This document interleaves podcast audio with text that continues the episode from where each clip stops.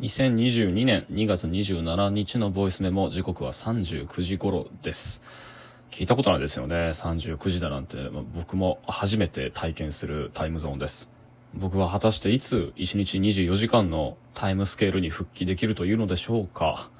昨日も昨日で昼過ぎに起きて、で、週末日曜日だったので、仕事が休みの同居人と、再び、まあ、テレビとインターネットで時折ですね、まあ、ウクライナとロシアの情勢っていうのも確認しつつ、一緒にこう食材だったり、家に足りなくなってきた物品などを買い出しに行って、とはいえね、外出たのも夕方だったし、まあ、まん防措置があるので、夜8時ぐらいにはもうそれをさっさと切り上げて家に帰ってきて、一緒に夕食をつつきながら、まあ、また報道をかけていたところですね、プーチン大統領が、まあ、午後10時頃の報道だったかな、各抑止力部隊に限界態勢を指示したとの報道を見かけ、まあ、つまり、こう、各主要をちらつかせてきたという分析のそのコメントも一緒に報道されていたんですが、もうそれを見てね、一気に頭がもう再び真っ白になってしまって、で、昨日の録音なんてのはね、こう、今このタイミングでバカ話をすることの意義を考えるバカ話なんてのをね、録音したばっかりだったんですけども、再び一気にシリアスすぎる現実に引き戻されて頭を打たれたような気持ちになっていました。で、それと同時に成果は期待していないとコメントしつつも、停戦交渉の場に、まあロシアが設定したものでしょうけど、ゼレンスキー大統領がこれに向かうという旨の会見の映像も、まあ一緒に報道されていて、まあ僕は、まあウクライナ、ロシアのそもそもの情勢にも全くのど素人で、まあして今やこういう有事の際の軍事交渉のリアリティっていうのは全くその明るくないので、皆が言ってるようなコメント通りのことしかやっぱり感じられないんだけど、どうにか泥沼の民間人を巻き込んだ市街戦っていうのが、ここから始まる交渉によってね、まあ、ちょっとでも早く終結することを望んでやみません。また、ロシア国内でも拡大の一途を続けている反戦運動の動きっていうのにもね、もうその焦燥感を持って見守ることぐらいしかできないんですが、日々報道されるたびにもう1000人単位で拘束者が増えていっているという報道を、まあやはり追いかけてみるたびに、勝手ながら尊敬の念を覚えます。もちろん、こう、自国の惨状と、その亡国の覚悟っていうのを発信し続けているウクライナ市民の姿と合わせてですが、そして同時に思わず考えてしまいますね。もし近く同じことが、こう、日本国内で起こった時に、自分はこのどちらかでも同じような行動を取れるのだろうかと。で、そのどちらでもない行動を取るとしたならば、一体どんなことができるんだろうってことをもう体の血の巡りがまるで変わってしまったかのような緊張感とともに考えてしまいます。そしてこの嫌をなく主体にさせられるという経験が闘争という状況なのだなと、まあそれも実感しますね。しかし、核か、まあ今はどうか知らないですけど、僕が通っていた小学校っていうのは大阪にあって、あ、だから小1から小6の卒業旅行中古前までは僕はその静岡にいて、で、小学校6年生の、その引っ越し先、転校先の小学校の、まあまあ、またもや、修学旅行直前に引っ越して転校することになったんだけれど、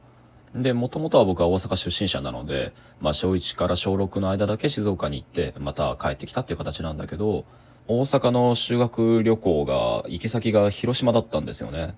で、聞くところによると、どうやら僕の世代で、あの、関西圏の小学校に通っていた人たちっていうのは、あの、修学旅行先が広島だったことが結構多くて、会えばその話題に、こう、いつの間にかなるっていうことも当時はあったんですけど、その、修学旅行に行くまでの間ですね、戦災当事者の人たちの語り部の会に参加して、まあ、事前に広島が受けた被害と、その当時の太平洋戦争、第二次世界大戦の戦争について勉強した後、えー、クラスの中で、まあ、週に一回ホームルームかなまあ、それを開いて、えっ、ー、と、千バズルをちょこちょこみんなで折って準備して、で、修学旅行、えー、当日現地に行って、えっ、と、広島原爆ドームを見て、で、原爆資料館を見た後に、その前にある広場で記念碑のあるところですね。あそこに千バズルを捧げて、えっ、と、みんなでそれぞれ用意してきた作文、これを代表者が読み上げて、えー、ツイートを捧げる。という、まあそんな流れの修学旅行だったんだけど、こう、小学校の当時の僕ですらすごく印象的に残ってるのは、そのクラスみんなで千羽鶴を捧げた記念碑にですね、掘ってあった言葉でね、二度と過ちは繰り返しませんっていうフレーズが書いてあるんですよ。で、子供心ながらに、この、まあ、主語と、で、その主語を向けている対象、相手、で、その過ちとされていることの反省の内容っていうのが全く明記されていないこのフレーズっていうのを不思議に感じたのを覚えてます。一体この文章っていうのは、誰が一体誰に、そして何を反省している文章なのかわからない。主客もはっきりしないし、命令なのか、それとも決意なのか、宣言なのかもはっきりしない。けれども、そのどれもはっきりさせないということに頭が疲れてる文章ならもわかるが、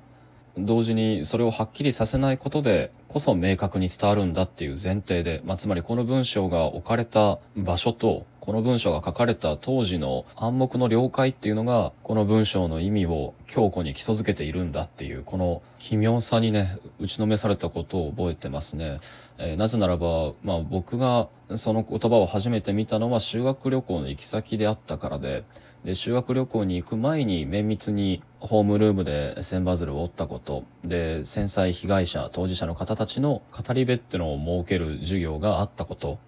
そのような、こう、文章外の文脈付けと、まあ、ある意味での儀式によって、初めてこの文章が伝えるところの意味というのを、まあ、断片的ながらも解釈することが、あの、自分はできているんだってことを、小学生であった僕ですらもうっすらと感じたので、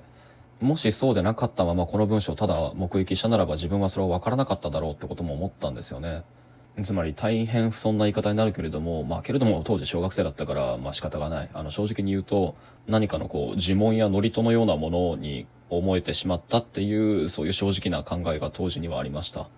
で、後になってね、評論、批評や、まあ、現代思想をかじるような、まあ、生き方になった後、テクストが、まあ、作者の意図を離れてテクスト自体に、こう、読まれ方っていうのに独自に開かれうるっていうテクスト論の過程だったり、あるいは声とは違って文字自体が何か物質的な誤読の可能性、記号的な解釈の多様性に開かれてしまうっていう、エクリチュール論のその概念の射程だだとかを知るたびに、どこかで僕はこの、まあ大阪の小学校の修学旅行で見かけたこの広島原爆記念碑の二度と過ちは繰り返しませんっていうフレーズを見た時の感覚っていうのを思い出しましたね。というわけで、えっ、ー、と、もはや録音が8分も過ぎてしまったので時間がないんですが、今日の話題はちょっとこれに付け足す形で、暴力と脅迫とエクリチュールについてちょこっとだけ話します。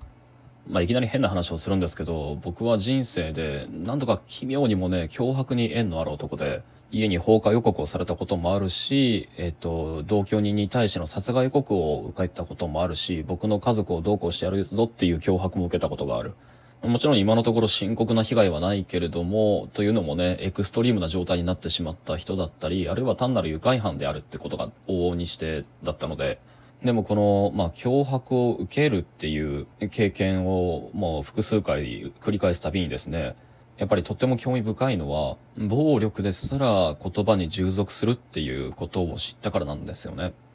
いつだったか友人の紹介で、まあ、すっごく過激な政治活動をやってる、まあ、血気盛んな青年とね、出会ったことがあって、で、その彼が僕が肩書きが評論家、批評家であるっていうことを知った途端に、すごく好戦的に挑発してきたことがあったんですよ。まあ本当よく聞くフレーズです。で、ある面の真理だと思うんだけど、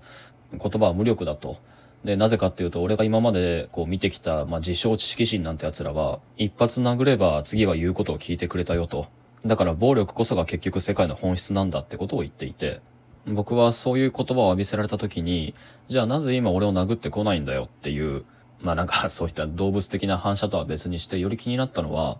一発殴ってやれば次は言うことを聞いてくれる。この言うことっていうものに返ってくることに、やっぱりむしろ興味を惹かれたんですよね。まあそもそも脅迫されるという経験が多かったからなのかもしれないけれど、つまり暴力というリソース、この言葉の外の絶対的な物理的なリソースですら、もちろんそれを運用しようとなると、特定の個人を意のままに操るというところに戻ってくるので、そしてその目的が効率的になればなるほど、やはり明確に言語によって指示を下すというところに帰ってくる。つまり、実在的で物理的な暴力ですら、脅迫という行為に帰ってくる。言語によって動かされる他者への期待っていうものに返ってくるってことに、な、なんだかそちらの方にこそ空恐ろしい現実を見たような気がして、返す言葉を失ったんですよね。破壊行為ですら秩序創生に資する。暴力ですら結局のところを言語に資する。一度そういう原理があるものなんだと頭に仮に入れた上で、例えば、そうですね、今たまたま家族の関係で裁判に関わってるので、